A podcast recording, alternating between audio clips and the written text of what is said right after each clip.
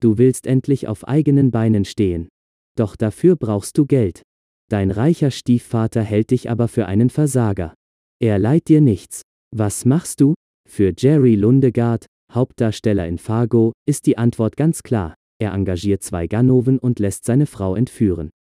Von seinem Stiefvater hofft er einen dicken Geldbetrag zu erpressen. Nach erfolgreicher Übergabe des Lösegeldes plant er seine Ehefrau wohlbehalten zurückzubekommen. Klingt doch nach einem super Plan, oder? Dass der Kuh ein paar Haken hat, sollte jemandem mit gesundem Menschenverstand auf Anhieb klar sein. Es kommt wie es kommen muss, ein paar Dinge laufen schief. Verrückt ist, dass der unglaublich dumme Kuh auf wahren Begebenheiten beruht, die sich so 1987 in Minnesota zugetragen haben sollen. Aus dem Stoff haben die Brüder Cohen einen bitterbösen und zynischen Film gemacht. An der Grenze zu Minnesota liegt Fargo. Die US-amerikanische Stadt, die noch in North Dakota liegt, ist vor allem Namensgeber des Films. Wer eine Karte vor sich hat, der lässt seinen Blick nach rechts schweifen und befindet sich nun auf der Hauptbühne des Films Fargo. Warum das wichtig ist? Neben den Schauspielern ist die zugeschneite eisige Landschaft Minnesotas ein weiterer Hauptdarsteller des Films. Die Landschaft um die Kleinstadt Brainerd ist kalt unwirtlich und wenig einladend. Perfektes Setting für den Kuhkaff-Krimi und sein Repertoire an Dorfbewohnern. Aber eigentlich ist Fargo gar kein klassischer Krimi. Zwar zitieren die Coen Brothers Elemente des Genres, doch backen die beiden wieder einmal ihre eigenen Brötchen. Worum es den Filmemacherbrüdern wirklich geht, sind die Charaktere. Und hier zeigt sich die absolut großartige Klasse des Films.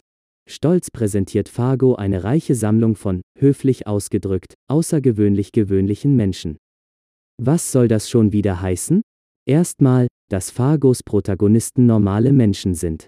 Doch sind sie auch Versager, Hinterwäldler und Muttersöhnchen. Sie sind naiv, einfältig oder dumm. Sie sind wortkarg oder reden zu viel. Sie sehen komisch aus oder sind gar hässlich. Auf jeden Fall haben ziemlich alle mindestens eine Macke. Von der Dorfnutte bis zum Sheriff. Alles Unikate. Und die meisten haben schwedische Vorfahren, was aber weiter keine Rolle spielt. Wer Filme der Coen Brothers sieht, kommt schnell in Versuchung, diese mit Werken Quentin Tarantinos zu vergleichen. Doch funktionieren diese gänzlich anders. Tarantinos Filme sind Kunstwerke. Sie sind künstlich. Der Ausnahmeregisseur schafft es, uns Bekanntes auf banale Weise zu übertreiben und in Dialog Feuerwerke und Gewehrsalven münden zu lassen. Das macht Tarantino so unterhaltsam. Die Coen Brothers gehen jedoch einen anderen Weg. Fargo ist dafür das beste Beispiel. Auch Fargo ist grotesk und absurd. Doch arbeiten die Coen-Brüder subtiler. Ihre Dialoge und Protagonisten wirken realer und sind glaubwürdiger als bei Tarantino. Das macht den Film umso unterhaltsamer, denn meist hat man den Eindruck, man würde echten Menschen zuschauen. Nicht Schauspielern. Es ist eine pure Wonne zuzusehen, wie Hauptdarsteller und Anti-Held Jerry Lundegard einfach alles verkackt. Vom Abendessen mit seinem Stiefvater, über Deals als miserabler Autoverkäufer bis hin zu seinem zum Scheitern verurteilten Plan, seine Frau entführen zu lassen, will ihm einfach nichts gelingen. Alles läuft schief. Manchmal möchte man Jerry in den Arm nehmen und trösten. Meistens will man ihm einen Tritt in den Hintern geben, um ihn daran zu erinnern, dass er sich nicht von allen herumkommandieren lassen soll. Kurzum, man leidet mit ihm. Und so muss es sein, bei einem guten Film. Die von Jerry Lundegard engagierten Entführer sind Gea Grimsrud, gespielt von Peter Stormer und Karl Showalter, gespielt von Steve Buscemi. Ein ungleiches Paar. Gea schweigt die meiste Zeit und starrt mit leerem Blick entweder auf die verschneiten Landstraßen Minnesotas oder aber auf einen Fernseher, in denen Telenovelas laufen.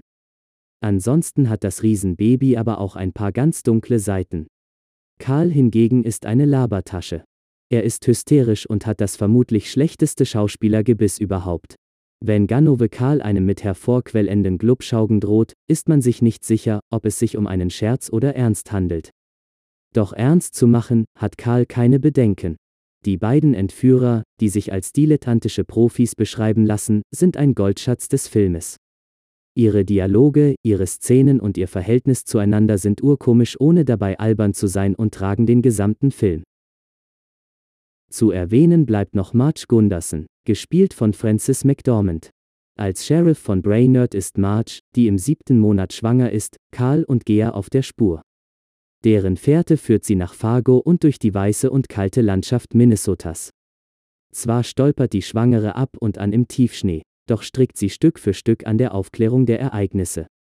Sicher ist Sheriff Gunderson die klügste Person, die einem im Film Fargo über den Weg läuft, doch versteckt sie ihre Intelligenz meist, sodass sie sich auf einem Level mit ihren einfältigen Schutzbefohlenen unterhalten kann. Die schauspielerische Palette von Frances McDormand ist aber alles andere als eintönig. Der Rolle des Sheriffs verleiht sie unterschiedlichste Facetten und wechselt gekonnt, wenn auch sehr subtil, von vermeintlich einfältiger Dorfpolizistin zu schnippischer oder gar mutiger Ermittlerin. Der Academy war ihre schauspielerische Leistung einen Oscar als beste Hauptdarstellerin wert, den sie 1997 erhielt. Fargo ist ein Meisterwerk. Regisseur Joel Cohen schafft es jedem Darsteller, egal ob Kleinst- oder Hauptdarsteller, Leben einzuhauchen. Selbst Nebenrollen oder gar Komparsen sind einzigartig und oft unterhaltsamer als viele Hauptdarsteller in anderen Filmen. Vorwerfen ließe sich Fargo, dass seine Handlung nur wenig echte Spannung bietet. Doch beabsichtigen die Coen Brothers genau das. Die träge Geschwindigkeit der Handlung und die chronologische Folge der Ereignisse passt zu den lethargischen Charakteren, die der Film so hervorragend porträtiert. Schritt für Schritt entwickeln sich die Ereignisse und reiten deren Charaktere mehr und mehr ins Fiasko. Fargo ist komisch aber nicht albern, doch platt ist der Film allemal nicht und transportiert einen Appell an unsere westliche Gesellschaft. Die Menschen in Fargo sind genauso kalt wie der eisige Winter, der sie umgibt. Denn die meisten Charaktere des Films denken nur an sich und an Dollars. Es geht andauernd nur um das Geld. Das Entführungsopfer, Miss Lundegard, spielt keine Rolle. Die Coen Brothers setzen dieses egoistische Feilschen und Gezeter konsequent um und würdigen der Entführten nahezu keine eigene Szene. Den größten Teil des Films hat Miss Lundegard einen Sack auf dem Kopf. Niemand schert sich um ihr Wohlergehen. Verstörend daran ist auch, dass Hauptdarsteller Jerry Lundegard, sein Stiefvater und sogar die zwei Entführer alle menschliche Seiten haben und keine grundsätzlichen Monster sind. In ihrer Ignoranz scheinen alle Parteien schlichtweg zu vergessen, dass es hier um Menschenleben geht. Jerry vergisst sogar seinem Sohn von der Entführung seiner Mutter zu erzählen. Als er es doch tut, schafft er es nicht einmal den armen Jungen in den Arm zu nehmen. Fargo hält der amerikanischen im Besonderen und der westlichen Gesellschaft im Allgemeinen einen Spiegel vor. Darin sehen wir unsere Augen gierig starren. Kalte Dollars spiegeln sich darin. Nur Sheriff Gunderson gibt uns Hoffnung. Die Schwangere ist der moralische Anker des Films. Gegen Ende des Films scheint sie das Publikum, also uns, direkt anzusprechen und trifft voll ins Schwarze. Es gibt mehr im Leben als ein bisschen Geld, wissen Sie? Wissen Sie das etwa nicht? Und nach einer langen Pause, ich verstehe es einfach nicht. In zwei Monaten bekommt Marge ihr Baby. Wenigstens ihr Kind wird mit der richtigen Überzeugung aufwachsen.